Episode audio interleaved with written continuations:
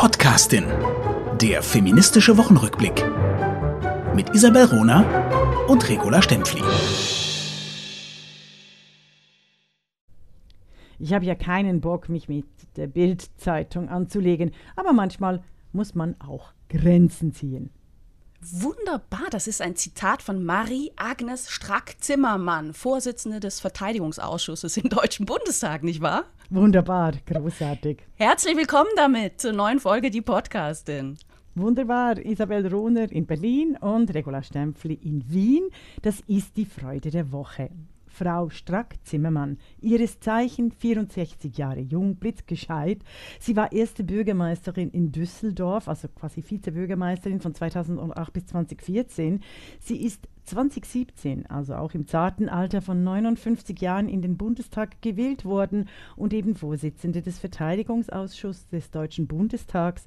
Sie war von 1989 bis 2008 für einen Jugendbuchverlag tätig und sie, leitet die dazuge sie leitete die dazugehörige Buchhandlung. Deshalb ist sie äh, Deshalb erwähne ich sie hier, weil ich dann in der Folge etwas auch noch über die Boomer erzählen werde. Aber sie ist in allen Dingen wehrhaft und wehrfähig und das ist auch mein Motto für die Gleichstellung von Mädchen und Frauen. Sie solidarisierte sich und deshalb das Zitat am Anfang am 25. März 2022 mit der mit, der, äh, mit Christine Lambrecht, die, Vor also die Verteidigungsministerin, aufgrund Ministerin? Den, ja, äh, aufgrund der Negativberichterstattung. Und sie sagte eben, äh, sie find, also Strack Zimmermann fand es ein völliges Unding, in einer völligen Ausnahmesituation die Inhaberin der Kommando- und Befehlsgewalt von Deutschland derart anzumachen. Das ist der Hintergrund und das finde ich, find ich stark. Ich finde eh Strack Zimmermann einfach stark in ihren öffentlichen Auftritten. Das wollte ich als Freude bringen. Hast du uns was Schön. Freudiges mitgebracht? Äh, ich, ich habe ganz viel Freudiges mitgebracht und äh, werfe alles über den Haufen, weil gerade eben was viel Freudigeres, noch Freudigeres äh, äh, passiert ist. Und zwar war ich unterwegs im Internet auf ZVAB. Das ist eine, eine Seite, ähm, das zentrale Verzeichnis antiquarischer Bücher.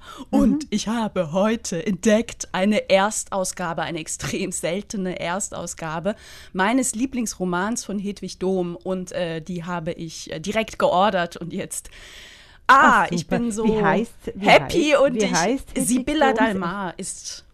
Wie heißt der Roman? Der Roman heißt der Roman heißt Sibylla Dalmar. Äh, Hedwig Dom hat eine Romantrilogie hinterlassen, die das Leben von drei aufeinanderfolgenden Generationen von Frauen im 19. Jahrhundert schildert. Und ähm, Sibylla Dalmar ist die mittlere Generation. Ähm, und äh, also ich, wenn ich über diesen Roman äh, erzähle, sage ich immer, es ist eigentlich die, die Übersetzung, was wäre eigentlich mit Friedrich Nietzsche passiert, wenn er als Frau geboren worden wäre. Hm. Also Sibylla Dalmar ist, ist Nietzsche als Frau. Und ähm, ich, ich, ich liebe diesen Roman sehr. Er ist sehr, sehr dunkel, sehr, sehr klug. Abgründig, sehr, abgründig. Sehr Hedwig Dom. Hochbegabt, ja. eben ja. hochbegabte Frauen, die wirklich ja, an der Welt scheitern, was mich erinnert an eine Kolumnistin im äh, Das Magazin. Also mich ärgert einfach, wenn Frauen ständig und vor allem auch junge Frauen ständig Männer zitieren. Die hat erst kürzlich eine äh, eine Leseempfehlung für einen weiteren Mann abgegeben und dann diesen sehr seltsamen Satz geschrieben, äh, wenn Thomas Mann im 21. Jahrhundert gelebt hätte, würde er so schreiben. Who cares? Also es ist so langweilig. Äh, und ich bin, äh, ich bin sehr entsetzt, und dass das ständig, ständig, ich lese das ständig, es macht mich wahnsinnig. Also deshalb.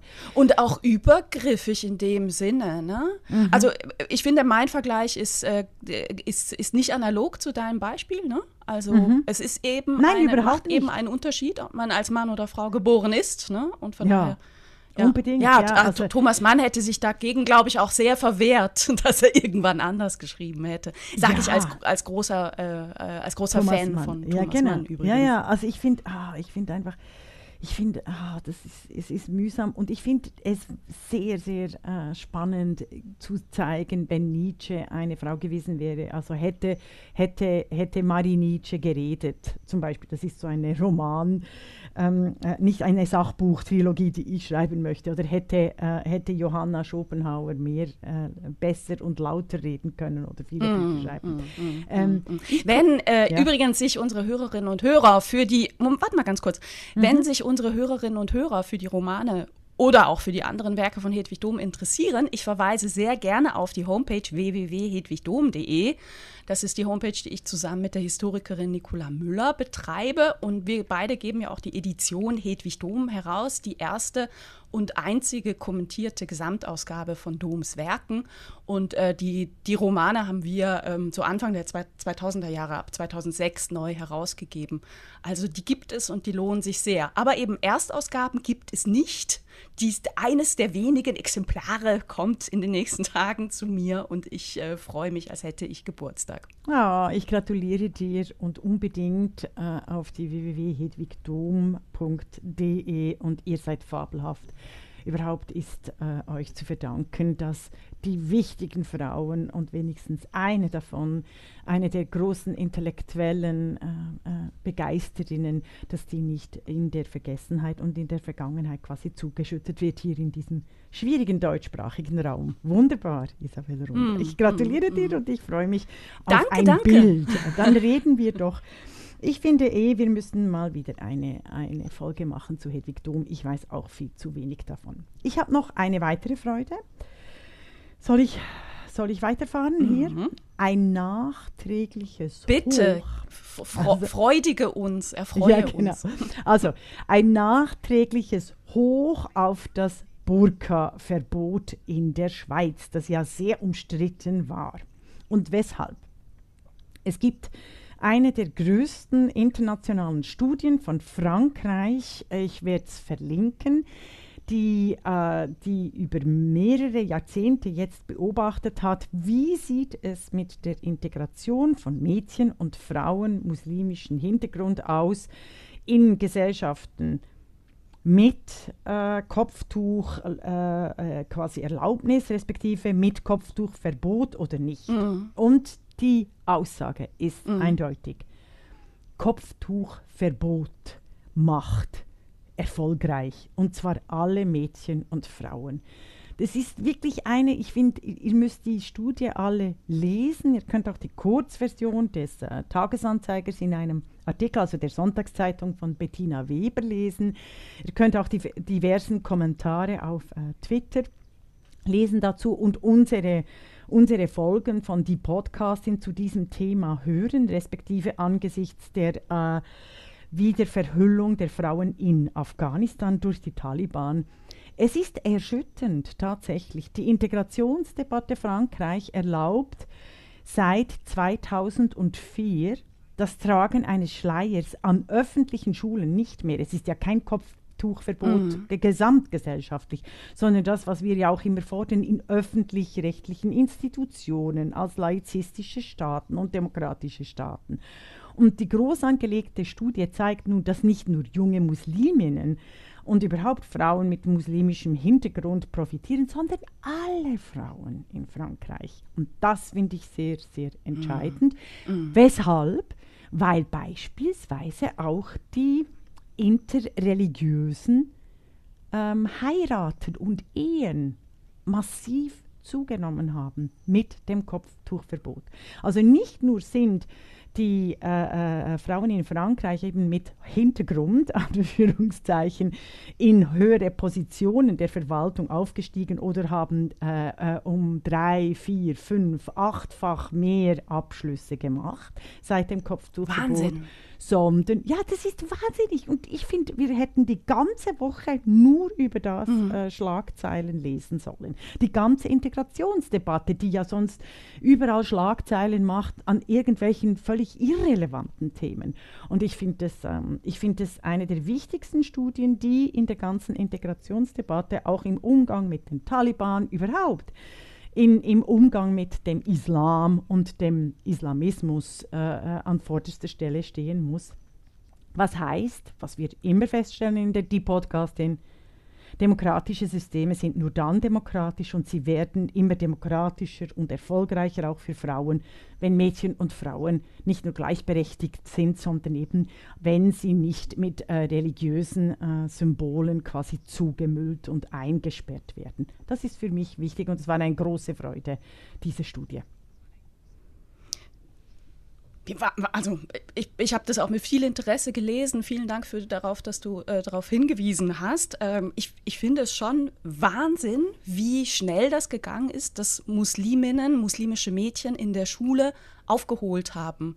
Mhm. Und dass äh, man das so klar darauf zurückführen äh, kann, dass sie eben in der Schule frei sein können von, von Symbolen, von, von, auch von Druck aus ihren Familien. Ne? Und das mhm. wird ja auch genau darauf zurück geführt. Genau, also es geht eben sehr, um eine lesenswert. politische ist, äh, Maßnahme. Ja, es geht eben um eine politische Maßnahme, das ist wichtig. Das ist ja auch, das ist ja auch die Aufgabe des Staates. Der Staat ist ja dafür da, Rahmenbedingungen zu schaffen. Ne? Rahmenbedingungen zu schaffen, die dem Individuum äh, jeweils erlauben, sich zu entfalten. Und genau das ist eine Rahmenbedingung, die der Staat auch schaffen kann und muss, weil er für die Schulen zuständig ist. Wunderbar, wunderbar. So, Isabel, mhm. hast du uns jetzt schlechte Nachrichten oder noch eine gute? Nein, ich habe noch eine positive. Ach, äh, ich, bin, äh, ich, ich, bin sehr äh, ähm, privat unterwegs. und habe noch eine positive Nachricht, die auch wiederum äh, mich betrifft, aber ich will das auch einfach mal sagen. Letzte Woche ist mein neues Buch Schwarze Petra in den Druck gegangen. Warum sage ich das hier? Weil es mich zutiefst freut und weil einfach so ein Buch unglaublich viel Arbeit macht. Und auch da ähm, haben jetzt nicht die Sektkorken geknallt, weil Sekt ist ehrlich gesagt nicht so meins. Aber ich bin einfach total glücklich und das Buch kommt Anfang Juni in, in den Buchhandel und ich bin sehr gespannt, was, äh, was die Leserinnen und Leser äh, dazu sagen und äh, ho hoffe, dass sie genauso viel Spaß haben wie ich beim Schreiben. Ulrike Helmer Verlag hat mich damit da wieder, wieder ähm, begleitet und unterstützt und auch das ist einfach eine positive Nachricht der Woche für mich. Unbedingt, unbedingt. Und ich finde, wir machen dann sofort eine Folge auch zu der äh, Quadrologie oder wie sagt man? Für, du hattest eine Trilogie der Kriminalromane, das ist der vierte Teil. Äh, und ich freue mich äh, unbändig auf äh, die weiteren Abenteuer. Äh, ja, ich glaube, du wirst auch laut lachen. An der einen oder anderen Stelle höre ich Regula Stempfli jetzt schon lachen. es ist so nötig zu lachen. Darf ich deshalb ja, mit dem Ärger absolut. kommen? Also Ärger Nummer eins. Äh, ich zitiere einfach mal. Die Podcast-Tipps der Woche. Omikron als Machtinstrument, Putins Geliebte und ein masturbierender Onkel unsere Podcast-Empfehlungen der Woche. Dies habe ich gelesen. Aua!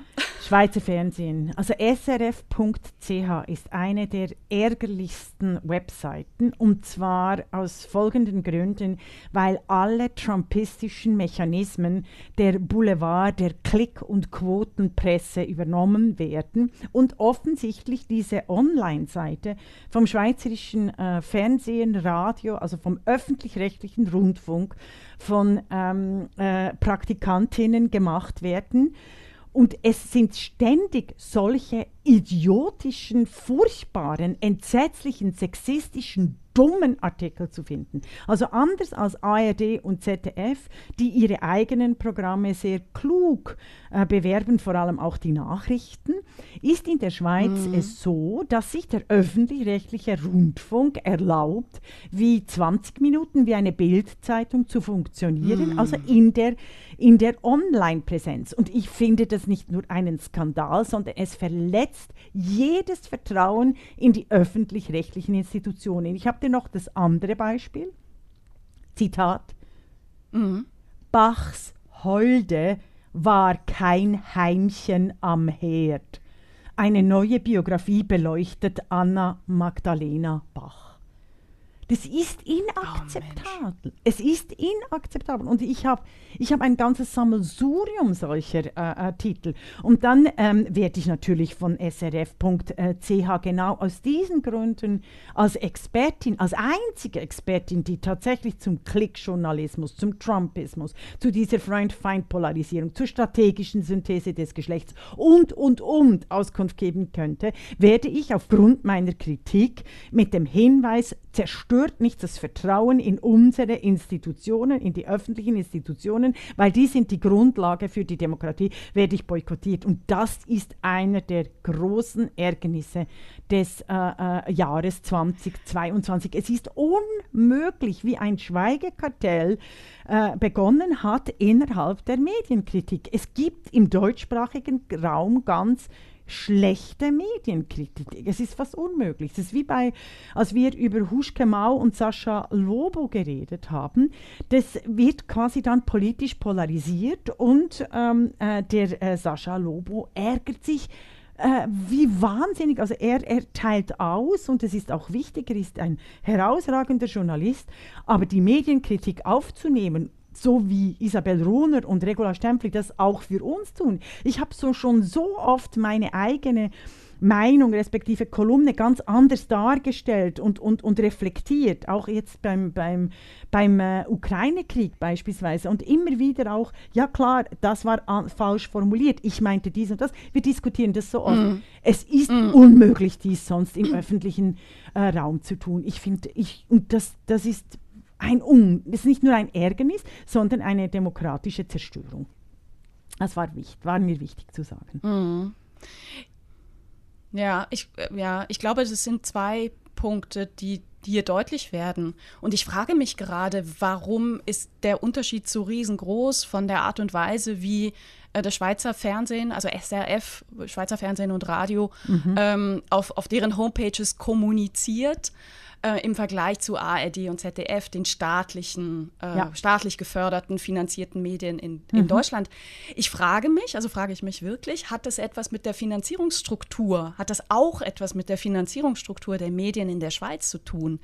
Das ähm, ist in Deutschland und in Österreich nicht so bekannt. Also in der Schweiz werden auch die sogenannten privaten Medienkonzerne wie eben Tamedia, CH Media, äh, Ringier mit, mit Steuergeldern mitfinanziert. Also sie bekommen auch eine eine, eine deutliche und, und sehr ausgeweitete Grundfinanzierung. Also dass sich da in dieser Struktur der Finanzierung, der Sicherung, der Berichterstattung eben privat und staatlich überhaupt nicht unterscheiden. Ah. Und deswegen die staatlichen denken, sie müssten genauso kommunizieren wie die privaten, die, und es ist falsch, auf Clickbaiting, auf, auf, auf Attention, auf äh, Hu setzen. Ne? Oh, das war jetzt ja. ein toller Satz einer Germanistin, auf Hu zu setzen. ja?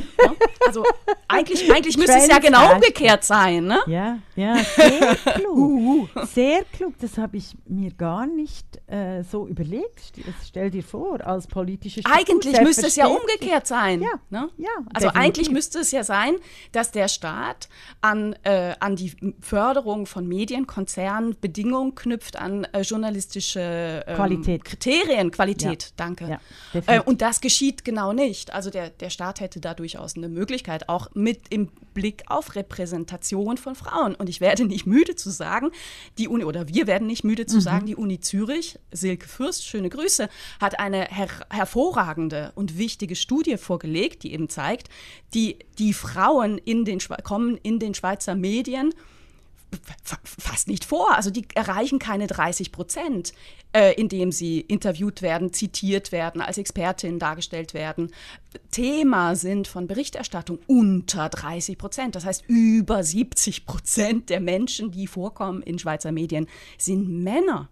Mhm. Also das, da, ist, das, ist, das ist ein, ein echtes ja. Problem. Ist, ja, ja. Also ist in Deutschland nicht viel anders übrigens. Das ist wirklich ja, es ist wirklich bitter. Und vielleicht setze ich jetzt hier direkt ein, und zwar bei Nationalbank 2, wenn ich das, bevor wir äh, noch vielleicht über den offenen Brief diskutieren, aber du hast gefragt, wieso das srf.ch so anders ist und du hast sehr klug auf die, die, die Finanzierung, also quasi das Anreizsystem hingewiesen.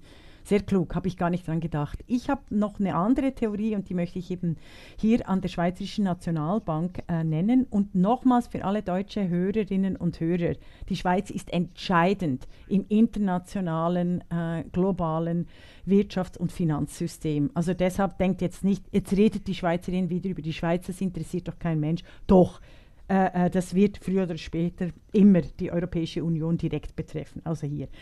Ähm, meine These ist, dass die Schweizer Männer, also die Schweiz ist eines der konservativsten, der reaktionärsten und der antifeministischsten Länder in einzelnen Themenbereichen und in einzelnen Institutionen. Also nicht in allen, weil sie dann mhm. punkto äh, direkte Demokratie auch sehr wieder fortschrittlich ist, weil eben bestimmte Themen thematisiert werden dürfen, äh, die nicht von der äh, politischen Elite aufgenommen äh, werden wollen. Das ist sehr wichtig äh, zu zeigen. Und in der Politik sind die Frauen auch äh, etwas besser vertreten als in der deutschen Politik, also prozentual.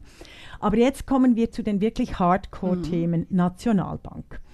Der ähm, in, die Nationalbank hatte, hat ein Dreier-Direktorium, ein Triumvirat. Also je, äh, und jetzt, statt dass die einzige Frau unter den in diesem Dreiergremium, Andrea Mechler, die 53-jährige Genfer Ökonomin, die seit sieben Jahren Mitglied der dreiköpfigen obersten Exekutivbehörde dieser Zentralbank, also eben der Nationalbank ist, statt dass sie gewählt wurde, wie es seit hundert von Jahren quasi, also respektive seit Jahrzehnten in der Nationalbank Usus ist, statt dass sie gewählt wurde, wurde Martin Schlegel äh, der neue Vizepräsident der Nationalbank.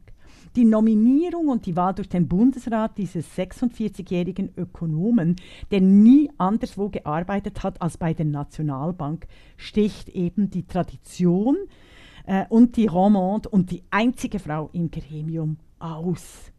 Denn äh, es hätte wirklich den Gepflogenheiten der äh, Schweizerischen Nationalbank entsprochen, dass das dritte Direktoriumsmitglied auf den Vizeposten nachrückt. Das ist typisch. Es wurde ein Intimus gewählt hm. des Nationalbankpräsidenten. Und sehr verehrte Damen und Herren, im September 2020, also inmitten der Pandemie, hat Patricia Leri und Fabio Canet für die Republik, das Online-Magazin Republik, einen erschütternden Bericht über die Nationalbank, die Schweizerische Nationalbank, die mit ihrem Kurs die Welt- und Finanzpolitik mitdefiniert, sehr verehrte Damen und Herren, hat einen erschütternden Bericht gebracht über ein Dutzend Frauen berichteten von Lohndiskriminierung, Mobbing und Sexismus.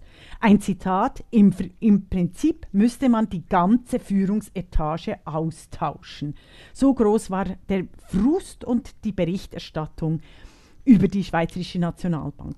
Kn nicht mal zwei Jahre später, sondern eigentlich äh, knapp ein Jahr später, oder September 2020 mm. zum Mai 2022, wird dieser Vize Schlegel einfach sanft und als Intimus gewählt. Und in den Forschungskonferenzen der Schweizerischen Nationalbank, die entscheidend sind für die globale Wirtschafts- und Finanzpolitik, das sind eigentliche Taliban-Veranstaltungen. 94 Prozent Männer. Und jetzt kommt der Hammer. Wow. 2022, vor einer Woche, tritt Barbara Janom Steiner, das ist die einzige SNB-Bankratspräsidentin, also quasi vom, vom gesellschaftlichen und wirtschaftlichen Bereich oder die die äh, Schweizerische Nationalbank äh, mhm. begleitet, mhm. tritt die vor der Presse und sieht absolut keinen Handlungsbedarf. Im Gegenteil, sie macht Banksprech pur, wie wir schon bei Priska Amstutz ein Jahr nach MediaTo beim Tagesanzeiger festgestellt haben. Und sehr verehrte Damen und Herren, das ist mir so wichtig, dies hier zu betonen, weil Sie realisieren müssen, ihr müsst realisieren, es wird durch Sprache die Gleichstellung, der Feminismus, die Frauen abgeschafft oder quasi entschärft oder unsichtbar gemacht. Wie steht ihr, wie heißt Ihr Satz? Ich zitiere, obwohl sich die Vorwürfe betreffend Mobbing, Diskriminierung und Sexismus, die im Herbst 2020 überraschenderweise in einzelnen Medienberichten erhoben worden waren, als schlichtweg unzutreffend herausgestellt haben, nahm die Nationalbank, wo sinnvoll, weitere Optimierung im Personalbereich vor. Das ist diese Substantivierung, ja, keine Handlung. Keine Frauen, keine Beton. Diskriminierung, ne? Genau. Ja, genau. und keine Frauen, keine Diskriminierung. Ne? Optimierung in der, im, im Personaltableau, es, großartige Methode, um mhm. Frauen auszumerzen. Mhm. Es ist unfassbar geschickt, wie dies passiert. Und was eben die Reaktion der Medien darauf ist, keine. Ich finde, es werden so viel, es wird so viel Bullshit und Schrott skandalisiert in unserer europäischen deutschsprachigen Presse. Statt uns zu politischem Handeln zu motivieren, wird überall irgendwelche äh, populären News verbreitet. Dass aber solche, solche Texte, die im, im, äh, als Pressekommuniqué rausgehen, dass die nicht rauf und runter diskutiert werden, ähm, äh, ist, äh, oder eben auch die, wie die Studie mit dem Kopftuchverbot, das, das sind relevante politische, demokratische Themen. Und die werden einfach totgeschwiegen. Und sie kommen nicht vor, weil sie strukturell nicht verankert sind. Also das ist ein, ein, ein, sehr gutes Beispiel dafür, dass Berichterstattung sehr stark von Einzelpersonen abhängt. Also ich würde mal sagen, wenn Patricia Leri noch beim Schweizer Fernsehen war, wäre, ja. ne, was sie ja lange Jahre war, ja. wäre die Chance sehr, sehr, sehr viel höher, dass eben darüber auch berichtet worden wäre. Aber da es in den Redaktionen keine ne, nicht als relevant gilt und ja. niemand da ist, der sagt, ey, wir, wir, müssen den zwei, wir müssen mit beiden Augen sehen. Ne? Das ist ja das, was wir auch immer sagen. Der feministische Blick bedeutet, beide Augen zu öffnen und nicht nur mit dem einen Auge, was wir eben gelernt haben in unserer Gesellschaft, die immer noch viel zu patriarchal ist, zu gucken und es normal zu finden, dass 70 Prozent der Menschen, die in der Zeitung vorkommen, Männer sind, sondern beide Augen zu öffnen. Das ist in den Redaktionen nicht angekommen. Überhaupt und es gibt nicht. offensichtlich viel zu wenige Leute, die dafür einstehen, dass, dass das auch wichtig mhm. ist. Und also die da, Männer, dass man da berichten muss. Hm, die alten Männer tun dies nicht und dann stellen sie immer wieder junge, neue Feministinnen ein, die dann äh, äh, überhaupt nicht für notwendig finden, siehe die Kolumnistin, die ich vorhin erwähnt habe, irgendwelche Frauen zu zitieren, äh, sondern quasi eine Koalition der jungen Frauen mit den alten Männern und das ist verheerend für jede Kompetenz und Erfahrung innerhalb der Demokratien.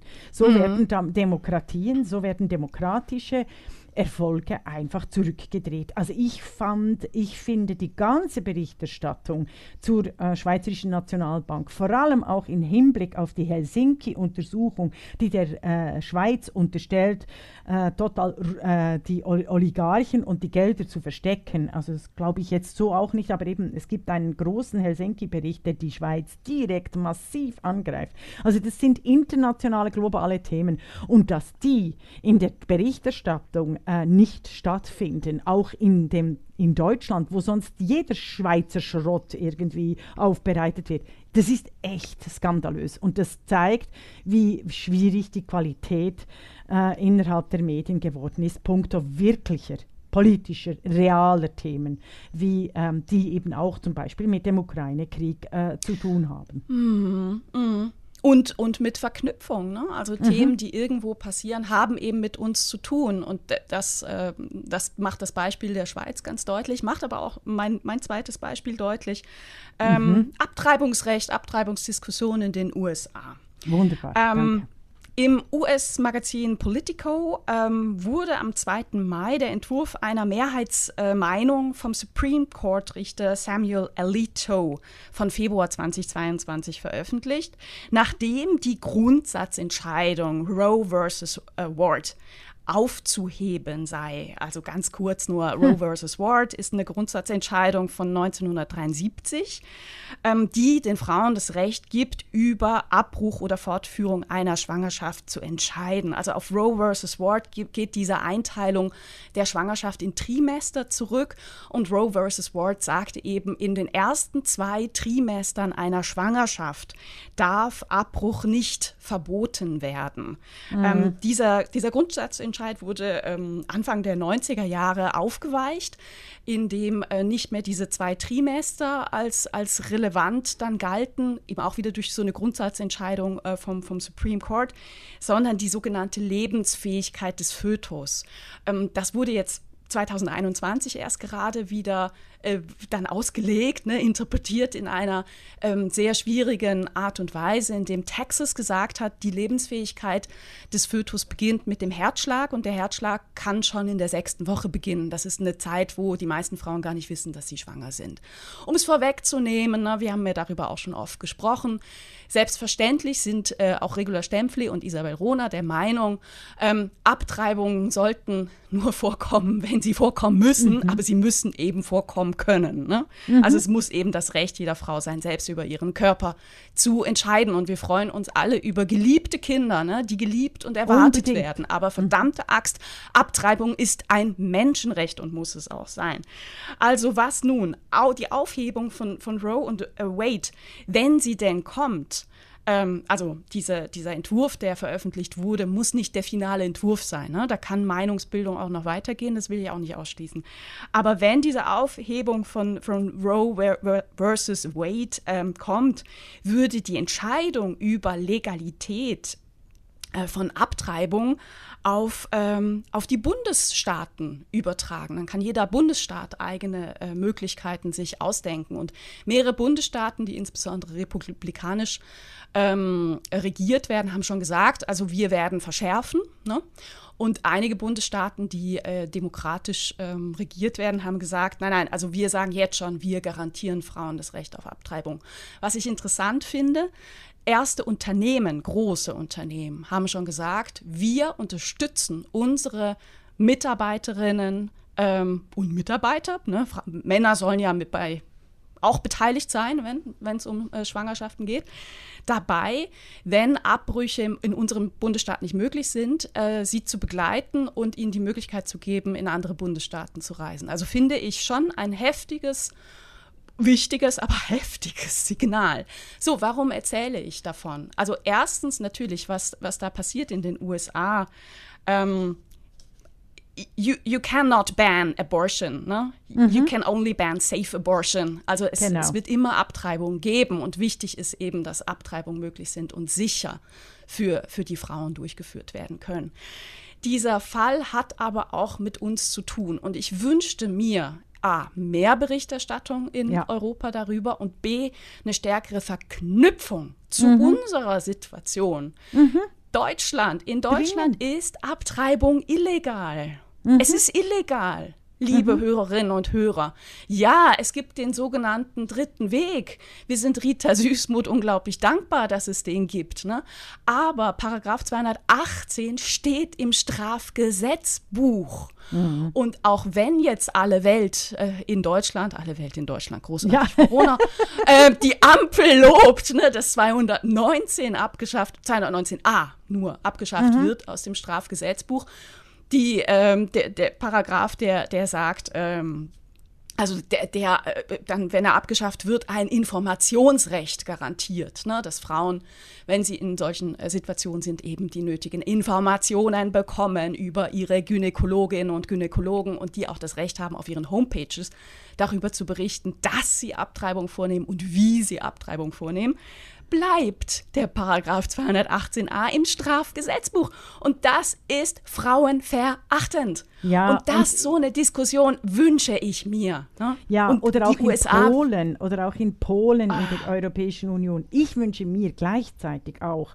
statt immer nur die Abtreibung, ich will eine Natalitätspolitik im Sinne von kinderfreundlichen und familienfreundlichen Infrastrukturen. Ich will, ich möchte, jede Frau ähm, hat, äh, hätte, hätte gerne Kinder und müsste vielleicht auch nicht abtreiben, wenn es nicht so verdammt furchtbar wäre, im deutschsprachigen Raum Kinder zu kriegen, weil es jederzeit auf Kosten der Frauen geht, auf deren Karriere, deren psychische Gesundheit, deren äh, äh Ver Vereinbarkeit von, von Familie und Karriere. Das muss einfach auch mal möchte ich auch mal Ihre sagen. ökonomische Weil, Unabhängigkeit im Alter. Ne? Ja, also genau. Und die Kapitalbildung von Frauen, die wir auch schon äh, äh extrem äh, oft jetzt besprochen haben und immer wieder noch mehr besprechen müssen, weil die, der Sexismus und die Diskriminierung von Frauen enteignet Frauen. Und sie enteignet Frauen so sehr, dass sie nicht über ihren eigenen Körperpunkt Abtreibung, aber auch nicht über ihren eigenen Körperpunkt Schwangerschaft entscheiden können. Das ist mir ganz wichtig, dies auch festzuhalten, weil ich sage nochmals, ich finde das französische Modell, das belgische Modell, das skandinavische Modell ist eigentlich das ideale Modell für die eigene, ähm, die eigene die Verfügung über den eigenen Körper. Dies gilt übrigens auch in der äh, Prostitution. Also ich finde, dort könnten wir einfach ab gucken, was die skandinavischen Länder richtig machen in der Natalitäts- und Abtreibungspolitik und was die Französinnen. In Frankreich ist das Abtreibungsverbot überhaupt kein Thema, sondern das ist wirklich in diesen äh, äh protestantischen, evangelistischen äh, oder eben katholischen äh, Ländern wie, äh, also sehr stark quasi religiös gebundenen Ländern wie die USA äh, und, und, und eben Deutschland und, und Polen der Fall. Oder eben Irland. Ja. Wir können auch mhm. Irland gucken. Also Irland hat ja x Filme und äh, x Jahrzehnte dafür gekämpft, oder? Also ich finde ja, wir nehmen das Thema von den USA auf. Äh, und und äh, es, es, sollte viel mehr diskutiert werden. Isabel Rohner, ich habe aber noch ein großes Problem mit dieser ganzen Abtreibungs- und Körpergeschichten und Reproduktionsgeschichten. Und zwar, und zwar, weil das sind, äh, wie soll ich das jetzt sagen? Also der Körper oder der Körper der Körper wird in den Mittelpunkt geregt, also eigentlich ein privates Thema. Und gleichzeitig werden die wirklichen Themen, eben wie ich es versucht habe jetzt zu zeigen, die ökonomischen und politischen Themen, die um die Natalität und Abtreibung drehen, werden nicht diskutiert.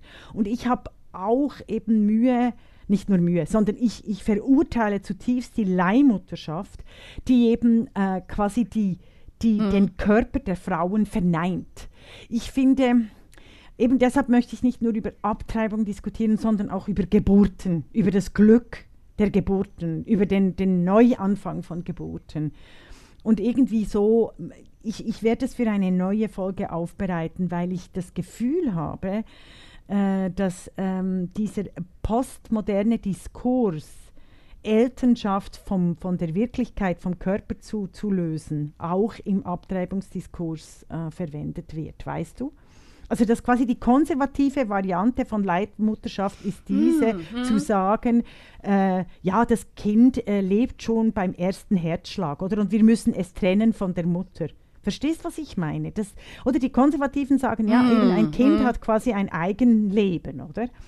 Äh, bef sogar bevor es geboren wird. Und das sagen ja eigentlich die Leiheltern äh, auch. Die behaupten ja, sie seien Mutter und Vater, selbst wenn sie mit ihrem eigenen Körper höchstens äh, ein, einen Samen beigesteuert haben oder vielleicht eine Eizelle, wenn es hochkommt, aber oft nicht mal das. Verstehst du? Und und deshalb denke ich so, diese zwei Lager, diese polarisierten ja. Lager beginnen sich immer mehr zu gleichen und deshalb ist es mir manchmal mit dem Abtreibungsdiskurs äh, auch so ein bisschen äh, bin ich so unbehaglich, oder? Also irgendwie nicht so wohl. Und ich wurde wahnsinnig wütend, als äh, äh, Theresa Böckner auch meinte in Edition F, jede Person, die schwanger wird, äh, äh, hat oder jede Person hat ein, ein Recht, über ihren Körper zu en entscheiden. Und ich finde, wir dürfen tatsächlich von Frauen reden, wenn es um Abtreibung geht. Also, Unbedingt, wir müssen auch von Frauen sprechen. Also, aber das, also das wenn Frauen nicht mehr vorkommen, haben wir ein wirkliches Problem. Ja, ja, also wenn, wenn wir kein Wort mehr haben für die Gruppe, für die wir Politik ja. machen, für die wir Gesellschaft verändern wollen, mhm. dann können mhm. wir es, also das, das ist der Offenbarungseid. Mhm. Also das waren hat man jetzt, keine Sprache mehr. Ja, das ähm, waren jetzt meine. Hat man nichts mehr Gedanken. zu sagen im wahrsten Sinne. Ich möchte, mhm.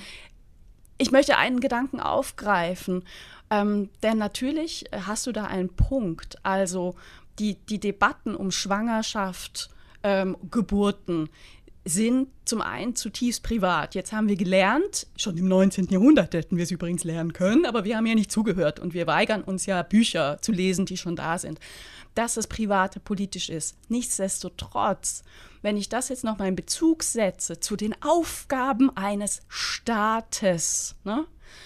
nämlich Strukturen zu schaffen, auf derer, auf derer Basis, auf deren Basis, so rum, ähm, Individuen sich entfalten können. Ne? Ich habe hier ein sehr positives Menschenbild und ein, ein, sehr liberales, ich gebe es zu. Aber die Strukturen müssen gleichberechtigt geschaffen werden vom Staat. Ich werde nicht müde, daran zu glauben, dass das die Aufgabe ist.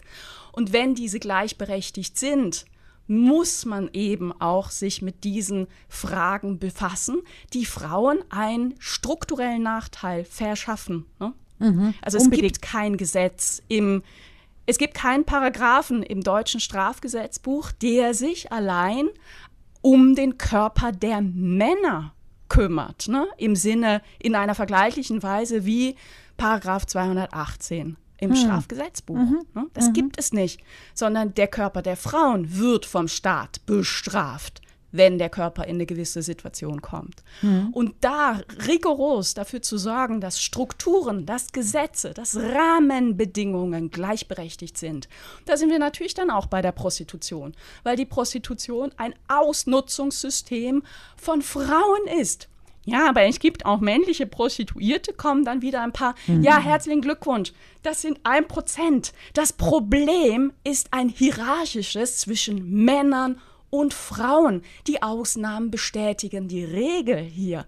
Und auch da ist der Staat gefragt, weil es hier um Rahmenbedingungen geht. Ne? Mhm, mhm. Absolut einverstanden. Ich möchte, da die Zeit schon ein bisschen weiter äh, fortgeschritten ist, möchte ich gerade hier ansetzen, auch beim Körper, weil es gab einen sehr üblen und verwirrten Anti-Vergewaltigungsmetapher im Ukraine-Krieg-Artikel im Spiegel. Also ich möchte die, die Person äh, nicht erwähnen, die diese Kolumne, ich möchte auch die Kolumne nicht groß ver, ähm, äh, verlinken, sondern ich möchte nur da das Argument äh, äh, bringen, das, sie gebracht hat, Vergewaltigungsmetaphern im Krieg seien absolut inakzeptabel. Und hierzu möchte ich nur so viel sagen. Wir sind in den Narrativen der personalisierten Politik. Also eben nicht das Private ist politisch geworden, sondern das Politische ist sehr oft privat und muss auch privat erzählt werden, weil es sonst nicht verstanden wird als Narrative, als Storytelling. Telling, die entscheidend sind in unserem Zeitalter der digitalen Repetition und automatisierten Repetition. Also es ist wichtig, Bilder zu bringen, die Menschen verstehen. Also wir sind in den Narrativen der personalisierten Politik mm. gefangen. Deshalb halten wir fest, weil ich habe das ja auch gemacht in der die Podcasting zu unserem Ukraine-Krieg, zu unserer Ukraine-Krieg-Folge. Ja. Deshalb sind Vergewaltigungsmetapher so wichtig und deshalb verwenden wir sie in der äh, Podcasting auch hier, weil in der Frauenfrage klar wird, was eigentlich wirkliche Politik ist. Deshalb ist das entscheidend. Das wollte ich eigentlich hier noch als Erklärung bringen. Nicht, dass viele unserer Hörerinnen oder auch meine Studentinnen verwirrt sind und sagen, ja, aber Frau Stempfli, Sie sind ja immer äh, ähm, mit der Isabel Runer so stark an dem präzisen Gebrauch der, der Sprache und jetzt haben wir eben, das hat mir eben eine gebracht, oder? Jetzt haben wir diesen Artikel und die sagt mhm. eigentlich, das, das verhöhnt das Leid und so weiter und so fort. Und deshalb wollte ich dieses Thema noch bringen. Es ist eben wichtig, äh, damit, ähm, weil, weil, was wir jetzt gehört haben über die Gleichstellung als, als, strukturelles, äh, äh, als strukturelle Politik, es ist eben wichtig, manchmal äh, äh, privatisierte und quasi personalisierte am Körper der Frauen die wirklich exekutierte Politik zu zeigen. Ja, und natürlich ist es trotzdem legitim, da kritisch zu sein. Und es ist absolut legitim, ähm, auch zu sagen, es ist, es, es ist unpassend, von Vergewaltigung zu sprechen, ob man jetzt dieser Meinung ist oder nicht, weißt du? Ich mache mir momentan echt Sorgen und Gedanken, weil ich wahrnehme in, in vielen Berichterstattungen, auch rund um den, den offenen Brief, ne, dass wir als Gesellschaft irgendwie nicht mehr bereit sind, Debatten und Diskussionen zu führen und auszuhalten. Wir, wir, wir, wir, wir sehnen uns so sehr nach Eindeutigkeit und da und, und, und nach dem einzigen richtigen Weg und der einzigen richtigen Position. Dabei ist unsere Welt komplex. Und es ist legitim, unterschiedlicher Meinung zu sein. Es ist auch legitim, Meinung zu revidieren, zu ringen, gemeinsam vielleicht zu einer neuen Meinung zu kommen. Das ist ja auch das, was wir eigentlich versuchen vorzuleben in der mhm. Podcasting. Ne? Also wir, wir reden miteinander, wir hören uns zu, wir haben oftmals eine ähnliche Sicht auf die Welt, manchmal aber auch nicht. Und, ähm, und trotzdem reden wir immer weiter und, und äh, finden das darin auch ein, ein Wert. Ne? Und ähm, ich, ich, ich, ich mache mir, ja, und, und komme auf, auf, auf neue Aspekte gemeinsam auch. Und ich mache mir schon, ich, mir macht es Sorgen, dass wir, ähm, dass, dass, dass dieses Gegeneinander so, so, so, so überhand nimmt in allen möglichen Debatten. Theoretisch, theoretisch, Isabel Rohner, und auch praktisch. Ich finde ganz praktisch, nein, äh, nein, hör mir, ich habe ja den Satz nicht fertig gemacht. Ja. Theoretisch, Isabel Rohner, mhm. und praktisch, äh, wie wir es hier exerzieren, hast du recht. Aber jetzt am Beispiel des offenen Briefes, da sind wir diametral anderer Meinung. Mhm. Es, gibt, äh, es gibt selbstverständlich quasi Debatten, die sehr wichtig sind. Ich finde, es gibt keine Debatte, ob die Ukraine mit allen Mitteln gerettet werden muss vor dem Aggressor Putin und Russland weil in der Ukraine wird unsere Demokratie verteidigt. Das war dasselbe wie mm. in Hongkong. In Hongkong hatten wir einfach keine Möglichkeiten, respektive die Politiker und Politikerinnen und die Medien haben sich überhaupt mm. nicht geschert um die Demokratie in Hongkong. Und ich als, als, als Politphilosophin, als Weitdenkerin, als Zukunftsdenkerin sage hier klipp und klar, es ist entscheidend jetzt eine Auseinandersetzung um die demokratischen Grundlagen von Europa. Das ist, äh, es ist in der Ukraine passiert. Wir hätten es auch schon äh, in der Politik vollziehen können, in, eben am Beispiel von Hongkong, mit Sanktionen gegen äh, China, gegen die Volksrepublik China äh, wurde alles verpasst. Aber jetzt gibt es diesbezüglich, ob wir die Ukraine unterstützen sollen oder nicht, da gibt es eigentlich keine Debatte. Jede Demokratin muss äh, dafür sein. Und ich muss ja, aber darf ich dazu ja, direkt mal ja, was sagen? Ja, ähm, da müssen wir aber langsam ein bisschen. Satz, oh. Zu deinem zweiten Satz, glaube ich, gibt es keinen Dissens. Ne? Also, dass, dass wir für die Ukraine sind und genau aus den Gründen, die, die du skizzierst. In deinem ersten Satz ähm, hast du einen Einschub gemacht. Ähm, unter allen Umständen und mit allen Mitteln, hast du gesagt. Und das ist schon auch eine Frage, die, die diskutiert werden sollte in unserer Demokratie. Ne? Und wo ich auch sagen muss, äh, ich, ich teile deine Analyse Wirklich, ne? Und ich teile nicht, ich teile viele Formulierungen in diesem offenen Brief nicht. Ich finde trotzdem, als Debattenbeitrag ist er selbstverständlich legitim. Und übrigens spiegelt er eine Haltung wider, die, die bis vor Nein. zwei Wochen auch ja. die Haltung der Bundesregierung war, ja. nämlich keine schweren ja. Waffen zu, zu liefern. Ich hm? möchte eigentlich, äh, ich möchte eigentlich ja, aber ich möchte diese Diskussion, nein, weil du hast jetzt den offenen Brief verteidigt und ich wollte eigentlich, ich wollte eigentlich, äh, nein, ich, ich, ich, ich finde das ein schändliches Schriftstück, aber diese Diskussion wollte ich in der Deep Podcasting nicht führen. Ich, ich, ich führe, ich, ich will aber nicht den offenen Brief äh, verteidigen, ne? sondern ich Doch, will Debatte verteidigen. Ja. Indem ich Debatte verteidige. Das ist Aufklärung. Ne? Ich teile Ihre Meinung nicht, aber ich würde mein Leben dafür geben, dass Sie sie äußern dürfen. Ne? Nicht Voltaire, sondern äh, Evelyn Beatrice Hall. Ähm, also es muss möglich sein, so etwas zu mhm. sagen und einzubringen. Wenn Meinungen wie, oh, natürlich, wie Fakten, das ist Demokratie. Wenn Meinungen wie Fakten behauptet werden, wie dies im offenen Brief passiert, dann geht es nicht um Debatte, sondern es geht ähm, um diese typisch deutsche Weinerlichkeit, die ich eben eigentlich an diesen westdeutschen Boomern äh, zeigen, aufzeigen wollte. Ich habe einen Artikel zu Alexander Kluge, Sockelsturz, verfasst mhm. und zwar schon Wochen vor dem offenen Brief und ich werde den einfach verlinken.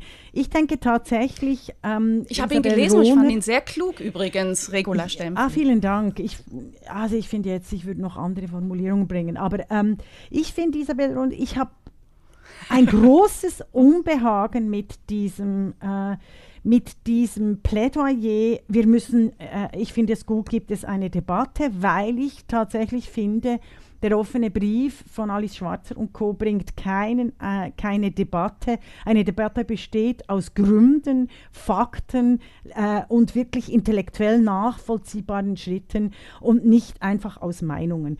Aber wie gesagt, ich finde, mhm. können wir das so offen lassen, dass wir äh, am Thema dranbleiben, dass ich aber ich würde gerne auf ein, der Seite bin der Urteilskraft, der. Urteilskraft und ich möchte, ich diesen mhm. Brief hätte es nicht geben sollen. So. Ja, ich will, aber lass mich einen Gedanken noch zu Ende äh, mhm. führen. Ähm, und zwar eben dieses, wir müssen mit allen Mitteln bereit sein, Demokratie zu verteidigen. Ähm, der Amtseid einer Bundesregierung lautet, äh, ich schwöre, dass ich meine Kraft dem Wohl des deutschen Volkes widmen, seinen Nutzen mehren, Schaden von ihm wenden, ne, dann geht es noch weiter, aber Schaden von ihm wenden werde. Das ist der Auftrag der Regierung. Und von daher muss dieser Einsatz von allen Mitteln so, so begründet er ist ne, und so berechtigt er ist, so berechtigt die Frage ist, trotzdem abgewogen werden. Und das finde ich schon, schon wichtig. Also ja, alle aber das ist Staaten, nicht Österreich im genauso, offenen, Schweiz genauso. Das ist nicht im offenen Nein, Brief passiert. Aber das, das ist Teil, Teil der Debatte. Ist, nein, nein, natürlich nein. nicht. Und du willst wirklich mich zwingen, diese Debatte zu führen in der Minute 49 oder 50 unserer Podcastin. Ich finde, nein, ich will die Debatte nur perspektivenreicher nochmal machen, sodass dass wir Nein, unsere Hörerinnen und Hörer entlassen mit möglichst vielen Gedanken, über die sie dann selber nachdenken können. Ja, und ich nee, finde aber das, das ist nicht völlig legitim. ja, es geht nicht um legitim oder viele Gedanken, sondern ich bin mit ganz vielen äh, doch, in der Demokratie muss es um Legitimität du, auch nein, gehen. Nein, aber es ist nicht der Kern dessen, was du gesagt hast. Aber ich finde tatsächlich, ich will hier aufhören, äh, weil ich denke, also wir können, weil ich denke, es geht hier nicht um die Debatte, sondern es geht um die Urteilskraft dessen, wie politisch gehandelt wird und wie nicht. Und eben, ich wollte eigentlich, also wenn wir diese Debatte führen, tatsächlich, ähm, äh, dann, dann machen wir das in einer äh, eigenen Folge. Ich wollte zum, zum, zum offenen Brief eigentlich nee, noch sagen, dass das, die äh, AfD, nein, dass ja, die AfD mit der mhm. offensichtlichen Russlandfinanzierung viel zu wenig thematisiert wird. Und dass eben auch die Entstalinisierung der deutschen Linken noch nicht wirklich stattgefunden hat. Das waren zwei Punkte, die ich in dieser Diskussion zum offenen Brief hätte bringen wollen. Aber wir sind wirklich weit fortgeschritten in der äh, äh Diskussion. Ich habe mich sehr gefreut über diese Folge. Wir haben eine nächste Folge nächste Woche und wir schließen diese Folge wie immer mit mit Isabel einer Rohner. sehr schönen Abmoderation von Regula Stempfli, die nicht so verstanden werden soll, dass hier Debatten beendet werden sollen, sondern wir regen an, denkt selber weiter. Wir sind sehr gespannt, wie es euch damit geht. Und im Übrigen fordern wir die Abschaffung der Männerquote. Damit einen gut gelaunten weiteren Tag für euch alle. Das war die Podcastin, der feministische Wochenrückblick mit Isabel Rona und Regula Stempfli.